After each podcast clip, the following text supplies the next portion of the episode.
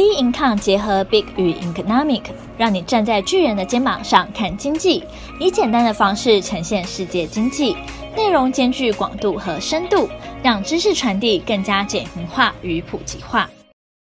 大家好，欢迎收听本周全球经济笔记。美宣布印太经济架构 （IPEF），猴痘病毒扩散十五国，欧元区七月将升息。美宣布印太经济架构 （IPEF）。近期呢，拜登首度以总统的身份访问亚洲，首站是韩国，与南韩新任总统尹锡悦会面，讨论扩大军事演习，对抗北韩领导人金正恩的武力恐吓。五月二十二号抵达日本，并于东京正式公布印太经济架构 （IPEF），包括美国、日本、印度等十三国家已加入这项新的贸易倡议。先前和日本首相岸田文雄共同举行的记者会上表示，这个架构是为了承诺与我们在这个地区的亲密朋友和伙伴合作，在确保二十一世纪的经济竞争力时，应对最重要的挑战，瞄准中国大陆主导的全球最大自贸协定——区域全面经济伙伴协定 （RCEP）。美国欲借此在印太地区与盟友建构对中国经济包围圈，向中国全方位的施压。IPEF 被认为是要制衡中国在印太地区的大力扩张。首批加入成员有澳洲、文莱、印度、印尼、日本、马来西亚、纽西兰、菲律宾、新加坡、韩国、泰国和越南。以上的国家约占全球 GDP 的四十 percent。拜登自二零二一年上任以来，一直在推动迅速重建其前任川普削弱的战略军事和贸易联盟，而 IPEF 目的是为美国盟邦提供一个替代方案，取代中国在亚太地区日益扩大的商业版图。川普二零一七年退出跨太平洋伙伴协定 TPP 后，华盛顿并无政治意愿重返以关税为基础的亚洲贸易协定。二零一八年，TPP 在没有美国的情况下，以跨太平洋伙伴全面进步协定 （CPTPP） 为名重新登场。然而，美国也面临质疑，因为没有提供进入美国巨大市场的更多机会的情况下，能够采用哪些执行机制，目前尚不清楚，缺乏诱因配合。中国也批评 IPEF 试图建立一个封闭的俱乐部。不过，外界更聚焦于拜登正考虑取消对中国的一些贸易关税，并指这些关税不是他的政府所课征的。他再次补充，取消这些关税正列入考虑。猴痘病毒扩散十五国。五月二十二号，世界卫生组织总干事谭德赛。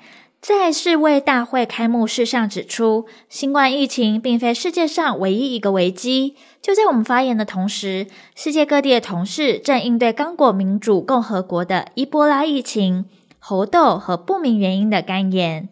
此外，在阿富汗、伊索比亚、索马利亚、南苏丹、叙利亚、乌克兰和也门等地，都存在复杂的人道主义危机。正在讨论非洲以外共十五个国家感染猴痘的状况。目前在欧洲、美国、加拿大、澳洲和以色列已有共计八十多确诊。人正在亚洲行的美国总统拜登五月二十二号表示，猴痘疫情爆发是每个人都该关注的事。美国卫生官员正在研究可能治疗的方法和疫苗。英国卫生安全局首席医疗顾问霍普金斯也表示。猴痘在英国出现了没有西非旅游史的感染病例，已在英国呢形成社区传播，每天都有新病例出现，且感染者与单一事件之间没有明显的关系。五月二十三号，联合国艾滋病规划署也同步警告，有些关于猴痘病毒的报道充斥着种族主义和恐同言论。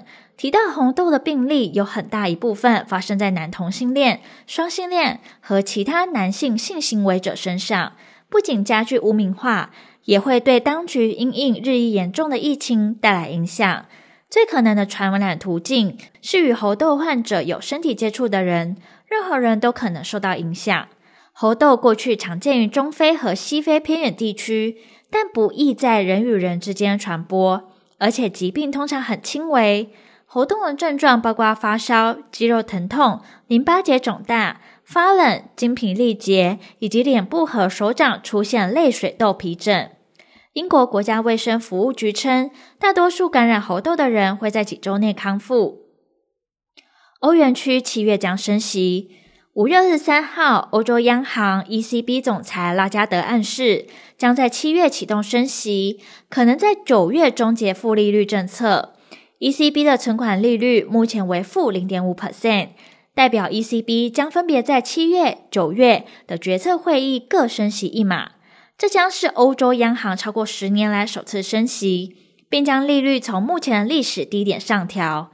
欧洲兑美元汇率强升一点二 percent 至一点零六八八美元。欧元区通膨飙涨，拉加德受到欧洲央行管理委员会同僚越来越大的压力，要求尽快升息。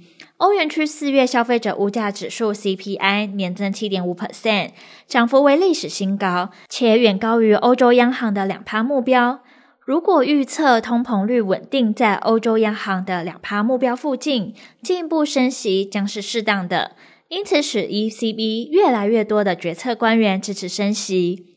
美国联准会费的在五月初宣布升息两码，为逾二十年来最大的幅度升息。荷兰央行总裁诺特上周说，必要时可能一次升息两码，但拉加德一再重申。将是循序渐进的推动货币政策正常化。我预期资产购买计划 APP 的净购买措施将在第三季非常初期时结束，这将允许我们在七月决策会议调高利率，符合我们的前瞻指引。根据目前的利率展望，我们可能会在第三季结束前脱离负利率的政策。